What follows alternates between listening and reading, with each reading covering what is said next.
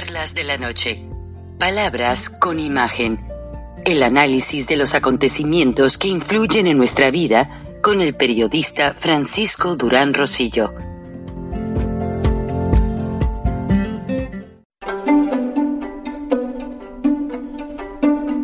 Frank Durán Rosillo eh, te saluda y los saluda a todos ustedes, su amiga María Celeste Raraz, para invitarlos a que se suscriban a mi canal de YouTube María Celeste Raraz, tal como mi nombre, donde les informo todas las semanas eh, sobre entrevistas que tienen un tema que ayuda a mejorarnos como personas y de paso son interesantes.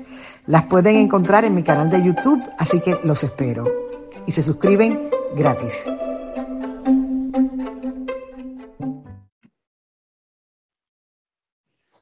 Esta noche tenemos un invitado muy especial, un personaje que desde joven, recién egresado del seminario, entregó toda su vida a Dios y lo ha hecho porque he sido testigo de su obra. Los sábados se llevaba a los jóvenes, incluido este servidor, a jugar fútbol, soccer, para alejarlos de las drogas, de la mala vida y siempre fue muy preocupado por atraer a la gente a la fe católica.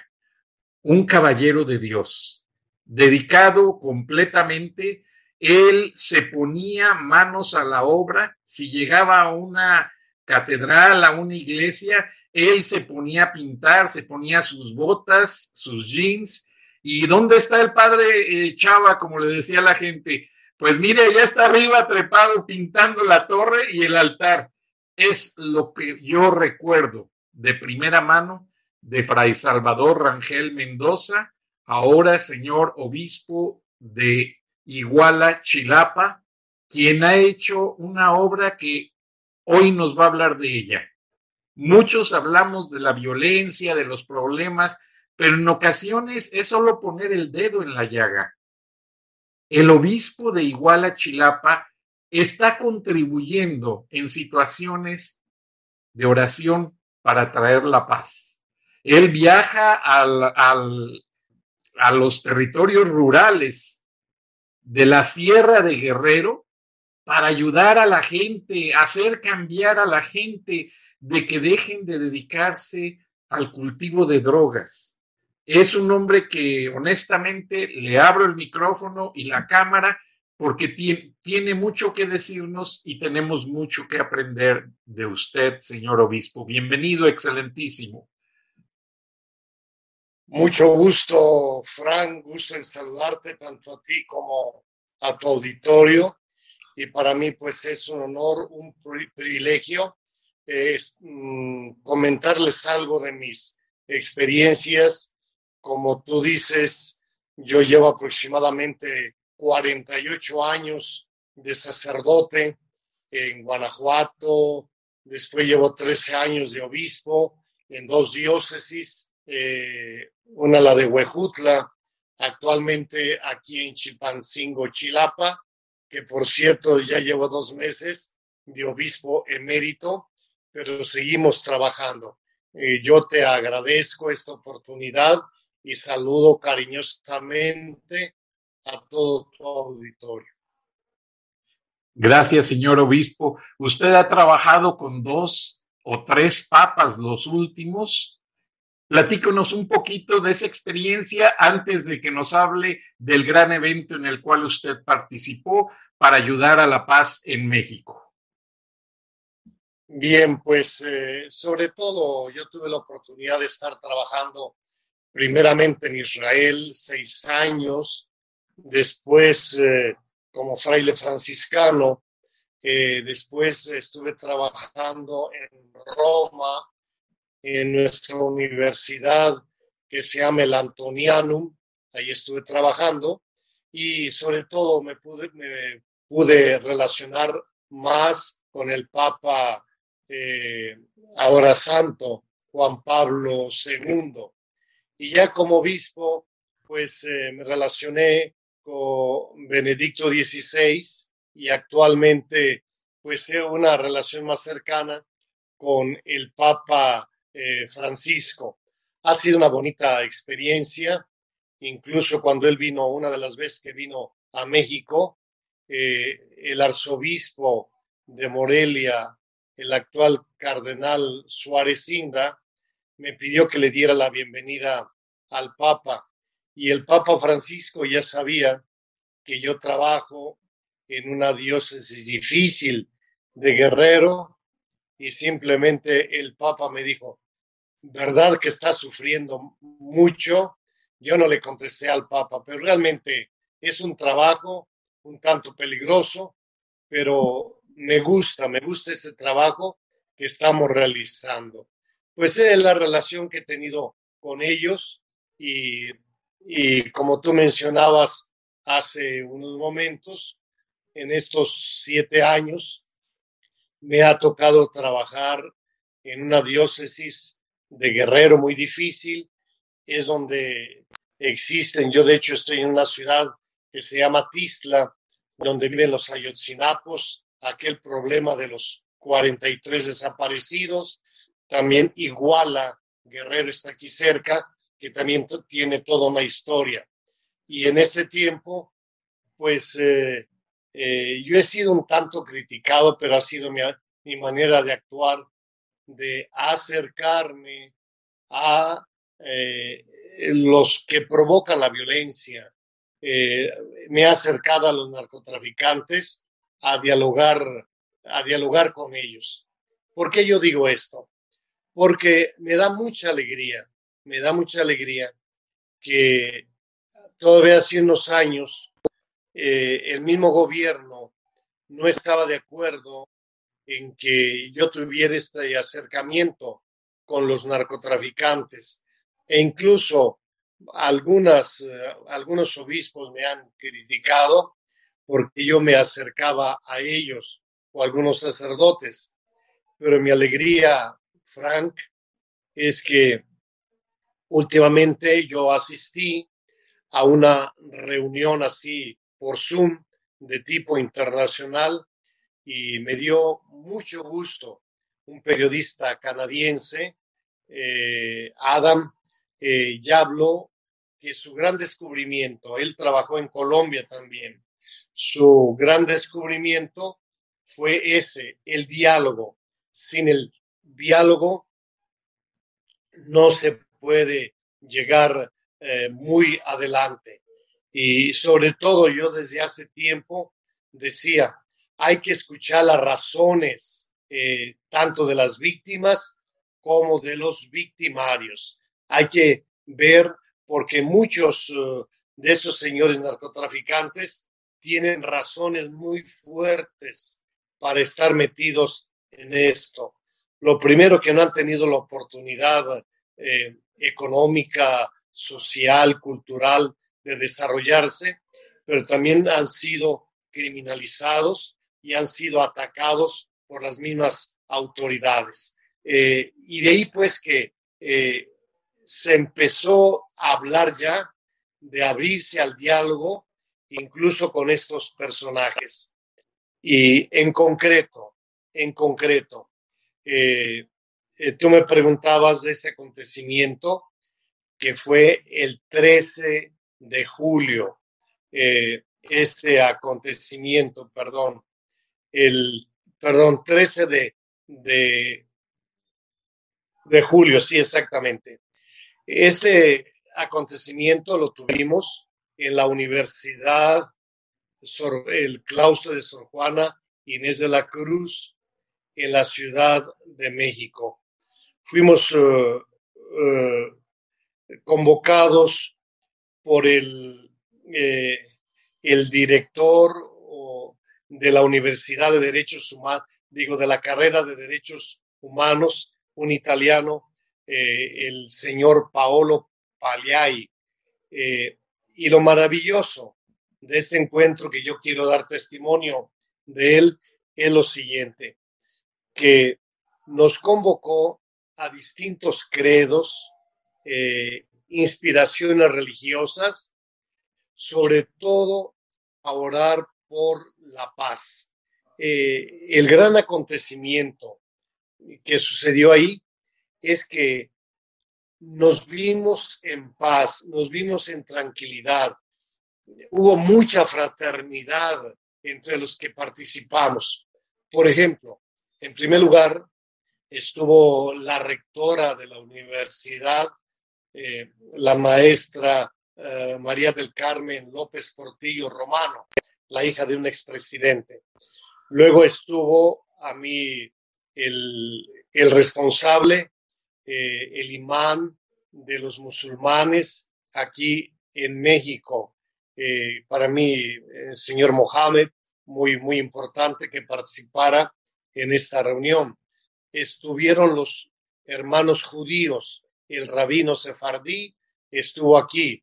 Estuvieron dos uh, religiones budistas, o, más bien dos uh, líneas budistas que estuvieron aquí estuvo la religión Bahá'í, estuvieron los mormones, estuvieron los pentecostales, eh, tres obispos, don Raúl Vera estuvo aquí, don Carlos Garfias también, muy importante, estuvieron los jesuitas eh, e incluso los representantes eh, de los pastores alemanes, los ministros alemanes, por cierto, una, estuvieron dos, dos pastoras. En una palabra, Frank, eh, fue una reunión muy importante. Para mí, la primera vez que yo escucho y que nos reunimos así eh, tantas expresiones de fe. Ya el Papa eh, Juan Pablo II lo hizo, el Papa Francisco también, pero vamos a ver aquí, fue de una manera más familiar, fue una manera de buena voluntad. Yo me senté eh, con el imán musulmán, mm, estaba platicando el, representante de los mormones, eh, estaban, todos estábamos platicando ahí de una manera muy amable, comimos juntos y yo creo que el gran fruto de esta reunión fue orar por la paz, reunirnos todos, crear un ambiente de fraternidad entre todos nosotros. ¿Y qué fue lo que nos motivó a estar ahí? Sabemos que la situación en México es difícil, la cuestión de la... Hay una grande inseguridad todavía en México con ese gobierno actual de López Obrador se han alzado mucho los crímenes dolosos, mucho más que el periodo de, mm, del señor Peña o del señor Calderón. Eh, hemos visto cómo desde el 6 de junio del año pasado, como muchos jefes del narcotráfico impusieron a presidentes municipales y diputados yo una vez declaré también que de ahora en adelante nos iban a gobernar los narcos y no los políticos. Y de hecho eso está sucediendo, está sucediendo. Cada día se está empoderando más y más. Eh, los narcotraficantes se están adueñando de las células políticas y claro, es para su beneficio. Y particularmente yo pudiera decir aquí en Guerrero se sembraba mucho la amapola, una heroína, eh, bueno, de la goma de opio, sacan una heroína blanca muy cotizada. De hecho, Guerrero produce el 43% de la goma de opio, pero desgraciadamente eh, se infiltró esta, uh, esta sustancia que viene de Oriente eh, y entonces desplazó la goma de opio. Eh, antiguamente pagaban el kilo a 35 mil pesos, 40 mil pesos y últimamente lo estaban pagando a 3 mil, 3 mil 500. Entonces los, los campesinos, la gente de la sierra, de la montaña, eh, ya no quisieron sembrar. Y esta gran droga que está haciendo es el famoso fentanilo, tanto en México como en Estados Unidos y luego la combinan a veces con otras drogas y es algo fatal. Entonces, los narcotraficantes, por lo menos de esta zona, cambiaron vamos, su giro comercial. Ya no fue tanto el cultivo la amapola, sino la extorsión de pedirles directamente una cuota a, los, eh, a las presidencias municipales, acá a los... Y de esto yo soy testigo, ¿no? Porque han platicado varios presidentes municipales conmigo cómo tienen que dar una cuota al crimen organizado. Acá en Guerrero tenemos minas, también se les cobra tanto a los que trabajan en las minas como a los dueños de las minas, los canadienses. Y de ahí, bueno, vemos que está incrementando el crimen en México, se está incrementando la inseguridad y nosotros creemos que el camino puede ser esto, la unión de todos los religiosos, las distintas expresiones espirituales. Esta unión uniéndonos nosotros y es un gran acontecimiento que nunca nos habíamos reunido así y por primera vez nos reunimos. Y segundo, pues eh, dar un mensaje al gobierno de que la estrategia de seguridad que están siguiendo ellos la tienen que cambiar. Tiene que, tiene que cambiar esto definitivamente, puesto que no está dando resultados. Acá es famoso eh, lo que decía el presidente de la República, abrazos y no balazos, pero sucede que ahorita hay más balazos que abrazos. Y ya para, bueno, terminar esta primera parte, quedamos todos los religiosos eh, de México, las distintas expresiones, que el próximo 21 de septiembre, que es el Día Mundial de la Paz, vamos a hacer oraciones de una manera oficial en todas las expresiones espirituales, en todos los ritos, en todas las religiones y queremos dar, poner nuestro granito de arena para que haya paz en México, haya paz en el mundo. Es lo que yo quería platicar contigo, Frank, y agradezco esta oportunidad que me das, porque para mí fue un acontecimiento grandioso la reunión de esas expresiones religiosas y ojalá que este ejemplo que se dio aquí en México se pueda, dar en otros países. Es lo que se cerró una puerta por ahí, no fue balazo. gracias, excelentísimo. Algo que me tiene realmente cautivado y el, productor me dijo por el auricular, eh, es la primera vez que un obispo reconoce en cierta manera, eh, honestamente, todos hemos sido testigos de que hay religiones fuera que lo hacen por negocio, pero hay gente como usted, por eso abrí el programa hablando de su dedicación, de su vocación, eh, señor excelentísimo. Y este evento, creo yo, el cual está anunciando, va a ayudar muchísimo porque en México los políticos divididos, los carteles divididos, la población dividida. Todo el mundo habla de, división, de crítica, de pleito. ¿Qué mensaje le da usted a toda esta gente, señor obispo, para que a través de la palabra usted pueda catalizar todos esos sentimientos en esta reunión y de qué manera usted, con su gran conocimiento de las sagradas escrituras, porque me consta, yo aprendí mucho de usted, tengo que reconocer que en parte mi gran conocimiento de la gramática, de la sintaxis y todo, ha sido gracias a este caballero de Dios, Fray Salvador Rangel Mendoza. Él me dio mis primeras lecciones de inglés y lo aprecio demasiado, señor obispo. Así como yo lo sigo, así como yo he vivido su ejemplo, ¿Puede usted, así como nos llevaba a jugar fútbol, soccer, puede usted, por favor, volver a poner ese granito de arena integrando grupos de jóvenes a que hagan grupos de soccer, grupos de ayudarse, porque ha caído México mucho en la drogadicción, en el vicio, y es que los carteles les regalan la droga para manipularlos.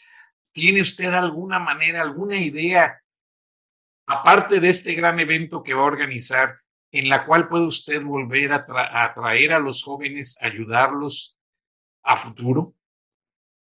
Muy bien, Frank. Hay una norma ya muy antigua, desde que hace 54 años se celebró el Concilio Vaticano II eh, en Roma, y, y la norma es esta. Tenemos que buscar entre los opuestos aquellas cosas que nos unen y que no nos y que no nos dividen.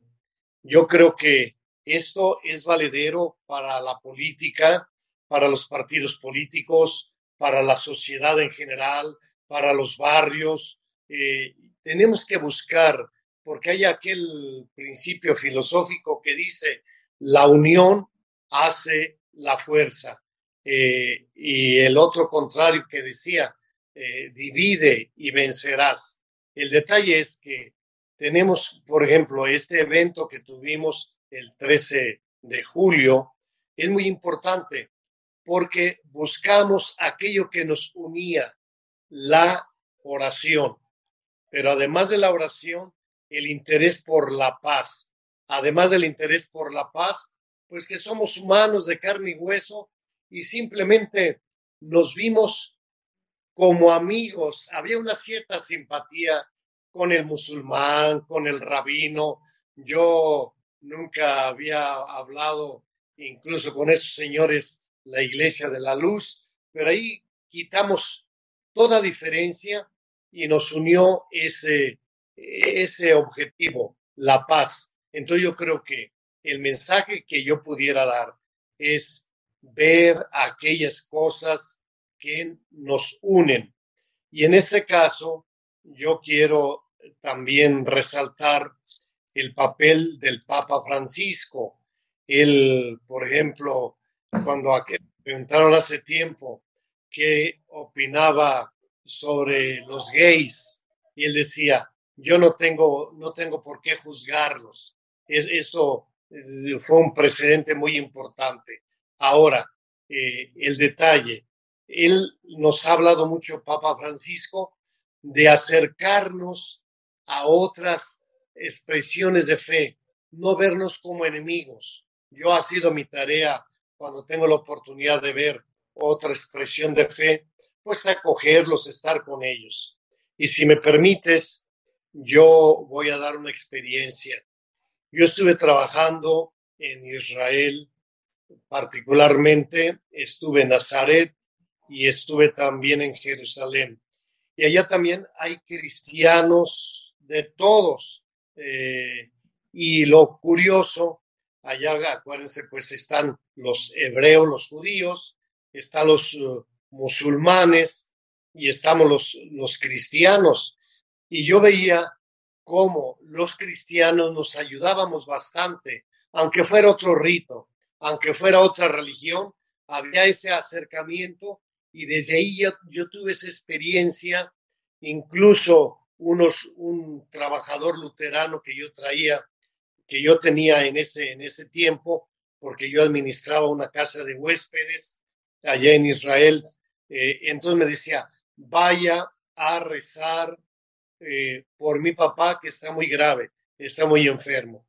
Recuerdo también otro musulmán que me llevó con su, a, su mamá, recuerdo todavía la, la señora Mama Halima, se llamaba la señora, que fuera a visitar y que fuera a rezar.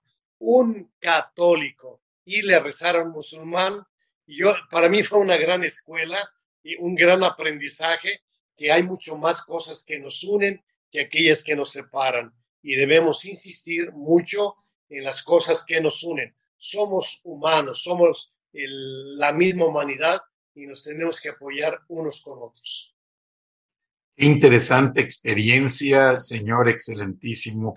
Eh, realmente me quedo perplejo. Eh, la gente, eh, estamos en vivo en algunos mercados, en radio y también estamos en televisión y la gente está muy entusiasmada. Usted va a ver los mensajes posteriormente, pero algo que me deja cautivado, yo que conozco un poco de su experiencia, señor excelentísimo, algo que admiro en usted es que usted no ha caído en el hecho de, con todo respeto, hay ciertos líderes religiosos, no solamente católicos, que se inclinan por estar con los grupos sociales, la gente que les ayuda más, y usted no. Yo lo recuerdo a usted en el barrio de la Soledad, un barrio popular en Acámbaro, eh, con los pobres, ayudándolos, usted cargando piedras, restaurando las ermitas tan preciosas, obras culturales,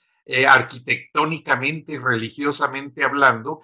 Explico para la gente que no conoce a Cámbaro, tiene un gran acueducto que trae el agua de Tócuaro y enfrente del, del acueducto hay ermitas donde la Iglesia Católica desde hace muchos años puso como pequeños altares y este gran caballero de Dios la restauró. Recuerda, padre, usted la hizo de albañil, de carpintero, de pintor, y eso yo lo vi, nadie me lo platicó. Y luego mis compañeros de la secundaria me decían, oye, Fran, el padre acabó tan cansado que le pusimos un catre atrás de la, de la parroquia de la Soledad y ahí se durmió, pero a las cinco de la mañana ya nos estaba llamando nuevamente para ir a poner el adoquín y acomodar la arena. Eso yo lo vi, nadie me lo platicó. Y siempre que una persona de menores recursos necesita de usted, usted nunca les ha dado la espalda.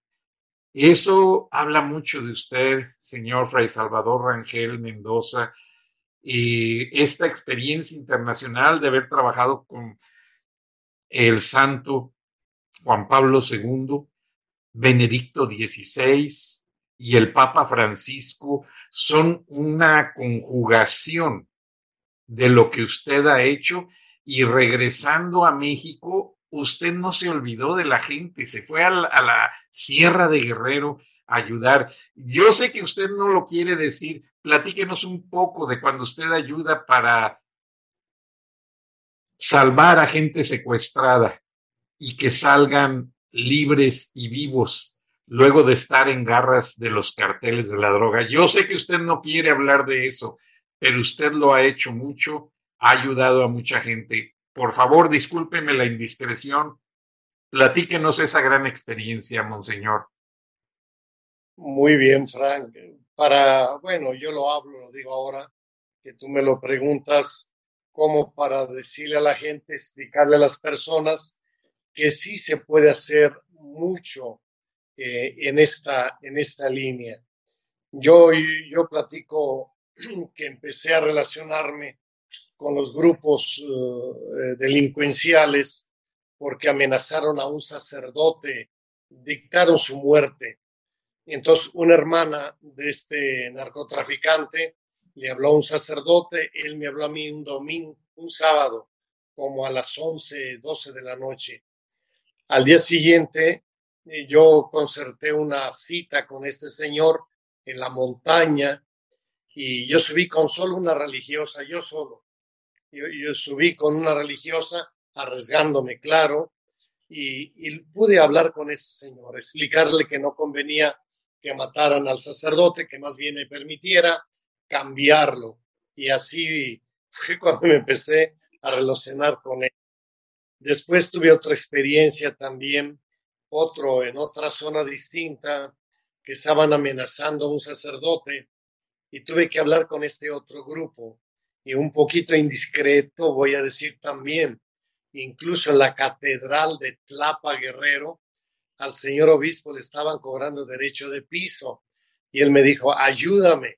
Entonces yo hablé con ese otro grupo y yo les dije, yo no sé cómo le van a hacer, pero ustedes nos ayudan a quitar que le, estén cobrando derecho de piso al, al señor obispo. Bueno, y afortunadamente no mataron al sacerdote y ya no dejaron de cobrar derecho de piso.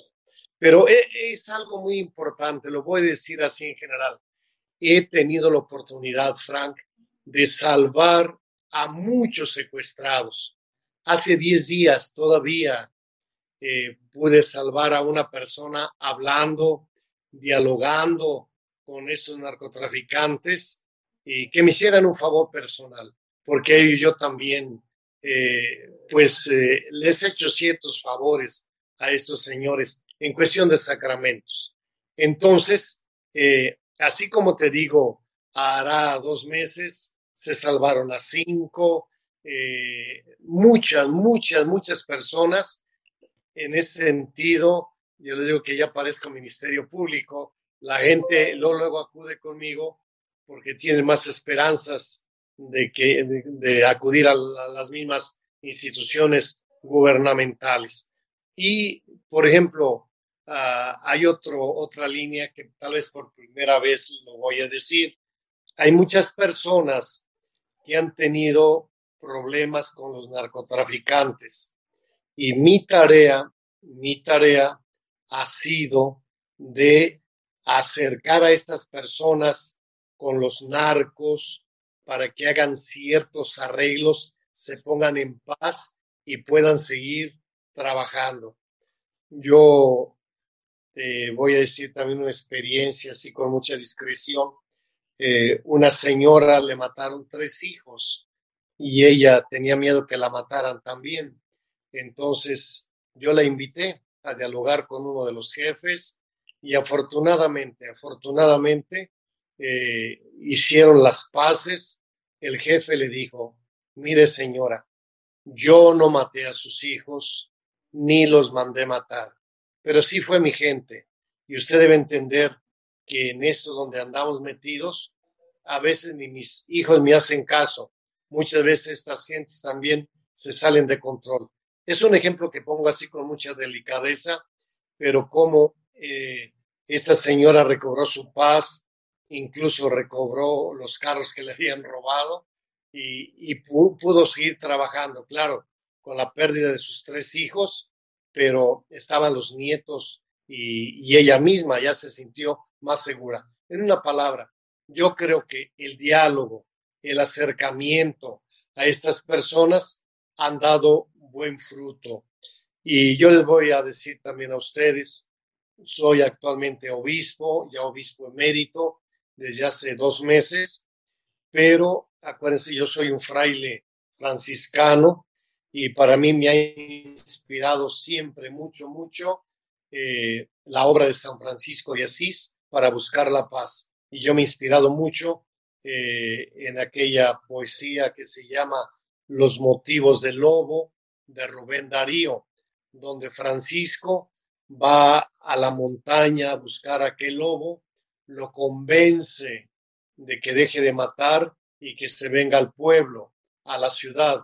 En la ciudad vive en manso como un animalito, pero él, el lobo, vuelve a ver las atrocidades que hacen los humanos y el lobo se convence que a veces los humanos son peores que los animales y él vuelve otra vez a la montaña a sus fechorías. Lo va a buscar Francisco de Asís, el lobo le explica sus razones, por eso se llama los motivos del lobo. Francisco lo deja en paz y regresa rezando el Padre nuestro. Padre nuestro que estás en los cielos. A mí ha sido de mucha inspiración el acercarse. Ahora, mucha gente me pudiera preguntar, oiga, ¿y tiene miedo? Claro que tengo miedo me han tocado varias balaceras, varias balaceras, encontrarme la montaña, eh, por ejemplo, grupos de armados, uniformados como soldados, pero inmediatamente yo les veo los pies, o traen tenis, o traen guarache, los de acá, y dije, estos no son soldados, son narcotraficantes. Y sí, así valientemente yo les dije, pues soy el obispo, vengo aquí o voy allá. Y entonces de que me he manejado en el peligro, hay mucho peligro, pero yo pienso que vale la pena. Y del tema anterior de salvar a secuestrados, yo digo, con una persona que salve, ya justifico todo lo que, lo que se ha hecho. Y ya, eh, ya con que yo logre platicar un poquito, no romper ese, yo le llamo un hilo de oro, el acercamiento y el diálogo, luchar porque no se rompa eso. Yo pienso que tenemos más futuro, tenemos más esperanzas de cambiar esa situación y de cambiar este mundo. Es lo que pudiera decir, Frank. Gracias, excelentísimo. El tiempo nos apremia, pero no quiero dejar pasar esta pregunta que solamente usted nos puede contestar, señor, porque usted ha sabido manejar como punto catalizador esa situación a nivel religioso, a nivel personal. Yo, a mí me consta, como lo mencioné anteriormente, usted ha sabido nunca darle la espalda a la gente pobre. Usted es un líder religioso y para mí usted debe de seguir ayudándonos en México. Es muy valiosa toda esa experiencia, señor obispo, y si usted tuviera enfrente de usted a los más buscados, el Chapito, el Mencho, etcétera, etcétera, que hasta con videos se manifiestan violentamente en contra pues, de todos. Ellos no han tenido piedad de nada.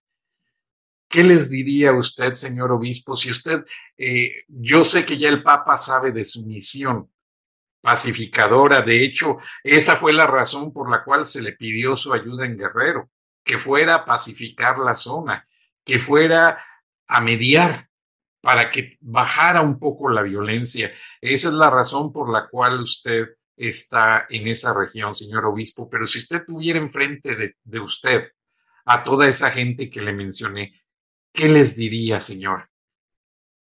Muy bien, Frank. Yo voy a repetir algo que le dije a un narcotraficante del norte de Guerrero.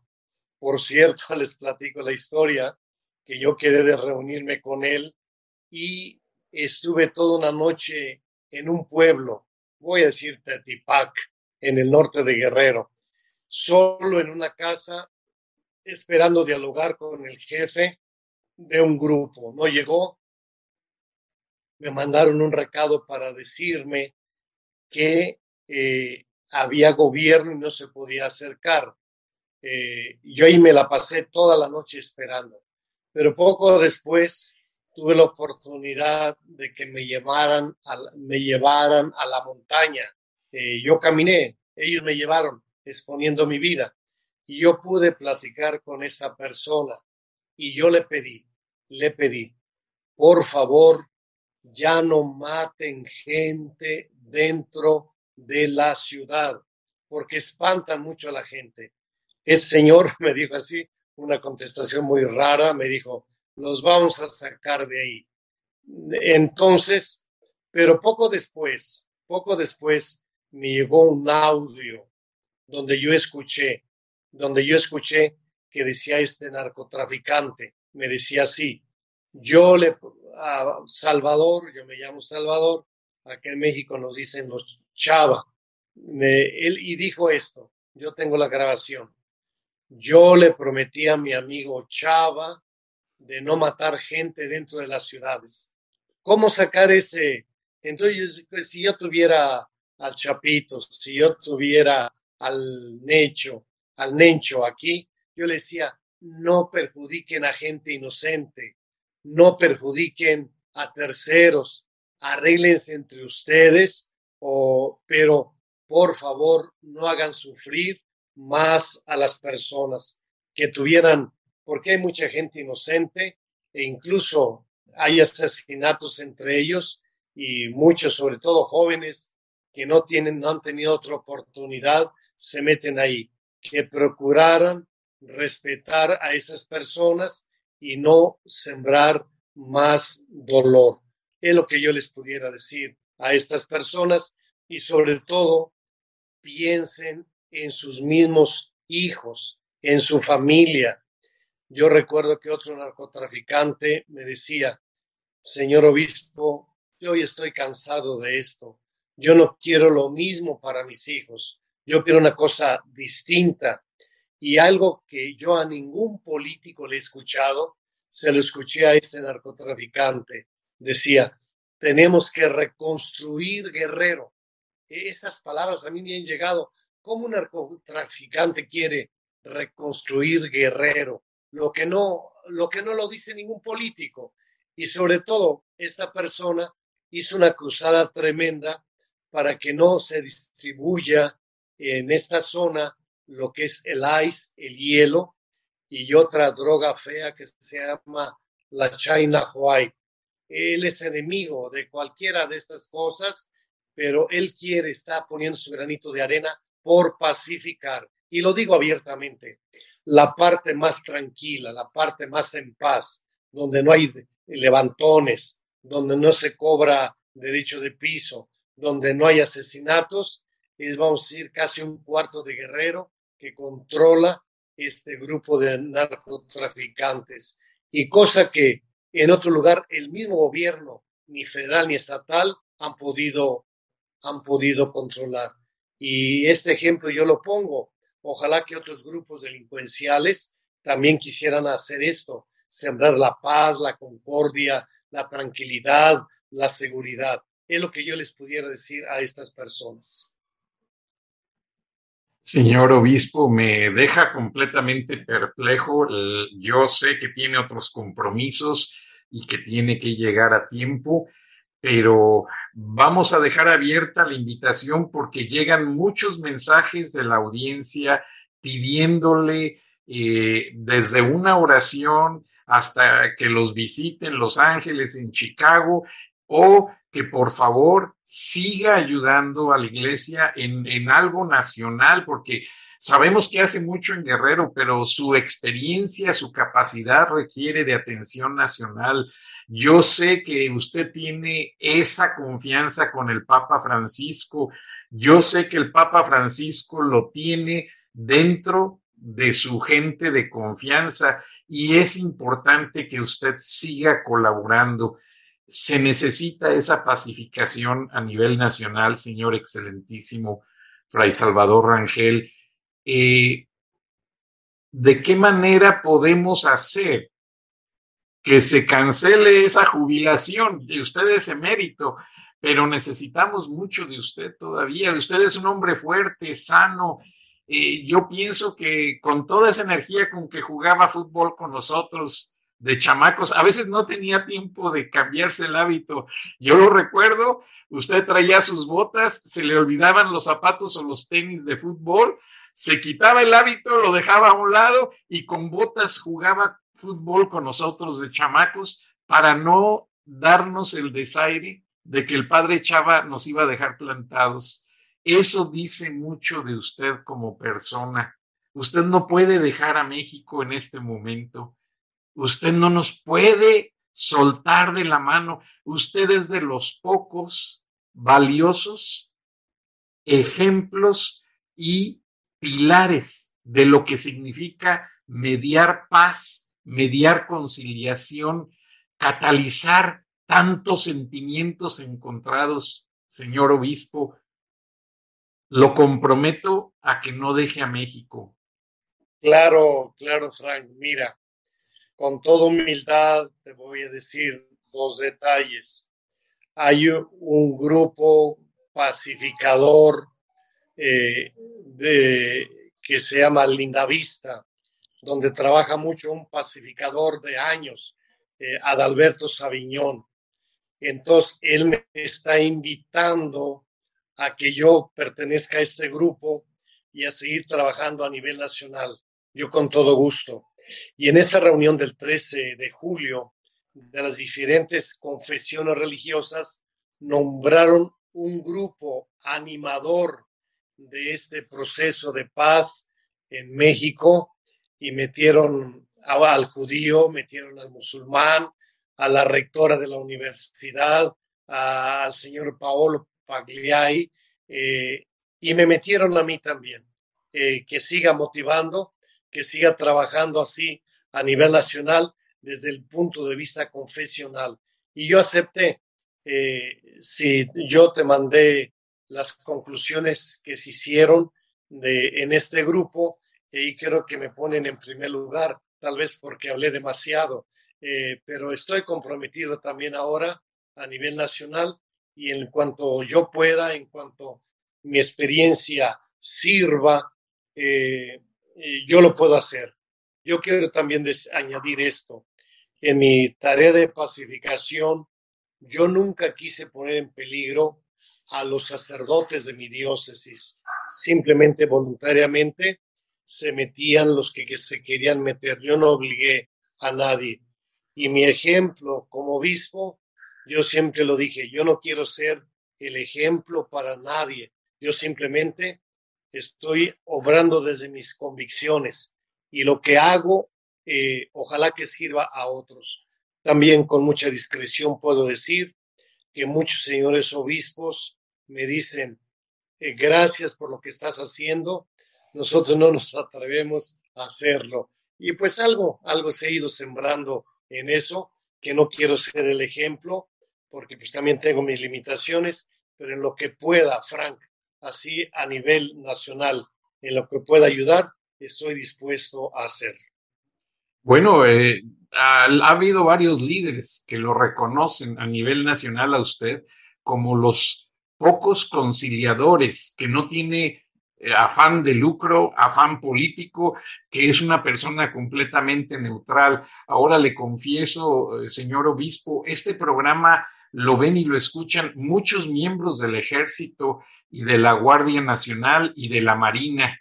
Eh, me han mandado videos en los que ellos expresan que están olvidados, olvidados tanto de parte de sus jefes, eh, de parte del mismo pueblo de México, eh, están relegados. Ellos precisamente me mandaron un video de que duermen en el suelo, en ocasiones no tienen ni una cobija con que protegerse. Su comida es una lata de atún o de frijoles con unas galletas y una soda, si bien les va para todo el día.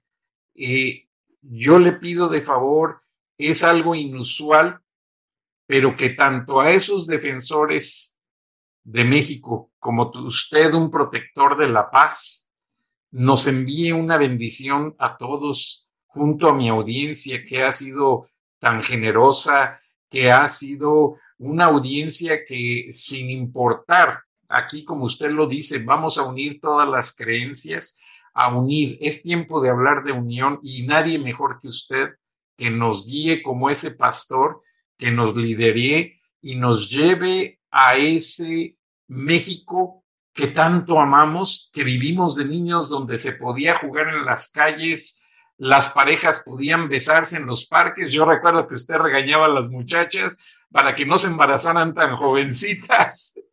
Y bueno, hay muchas anécdotas de usted como sacerdote. A las cinco y media de la mañana lo recuerdo caminando a paso veloz de la parroquia al santuario de Guadalupe a diario a dar su misa y allí estaba mi abuela, siempre fiel escuchándolo cada día. No se usa, pero se lo suplico, denos una bendición, señor obispo, que bien la necesitamos. A nadie nos va a sobrar. Con todo gusto, Fran, voy a dar una bendición hebrea, judía, que se encuentra en el libro de los números, capítulo 6. Eh, decía Dios a Aarón y a Moisés, cuando bendigan, bendigan con estas palabras y yo los voy a bendecir. Que por cierto los hebreos bendicen con las manos extendidas porque ellos dicen que tenemos 60 huesos en las manos y, con toda la fuerza y la bendición bíblica precisamente tiene 60 letras. Con todo gusto lo voy a hacer. El Señor los bendiga y los guarde. Su majestad los defienda. Vuelva a usted su rostro y les dé la paz. Y la bendición de Dios Todopoderoso, Padre, Hijo y Espíritu Santo, descienda sobre ustedes, permanezca para siempre. Fran, gracias y gracias por esa labor periodística que haces en favor de la comunidad y particularmente de los latinos. Que Dios los bendiga. Gracias a usted, excelentísimo. En Estados Unidos mucha gente lo recuerda. Eh, usted sabe, usted es muy conocido en todo el Bajío, en el centro de México y eh, la gente cuando yo lo entrevisto, pues a veces es imposible hacerle también llegar miles de mensajes porque sé que anda usted muy ocupado, pero la gente está muy agradecida. Ahora, lamentablemente, mucha gente no puede ir a México ni siquiera al funeral de sus padres.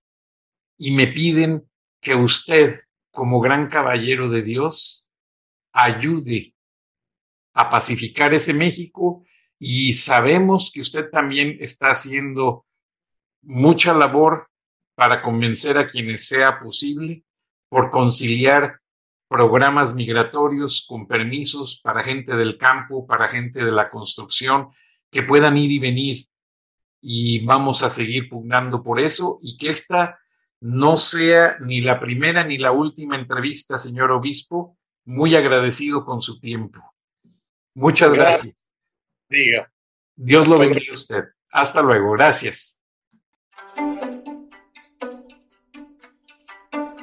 Tan Durán Rosillo eh, te saluda y los saluda a todos ustedes, su amiga María Celeste Raraz, para invitarlos a que se suscriban a mi canal de YouTube María Celeste Raraz, tal como mi nombre, donde les informo todas las semanas eh, sobre entrevistas que tienen un tema que ayuda a mejorarnos como personas y de paso son interesantes. Las pueden encontrar en mi canal de YouTube, así que los espero. Y se suscriben gratis.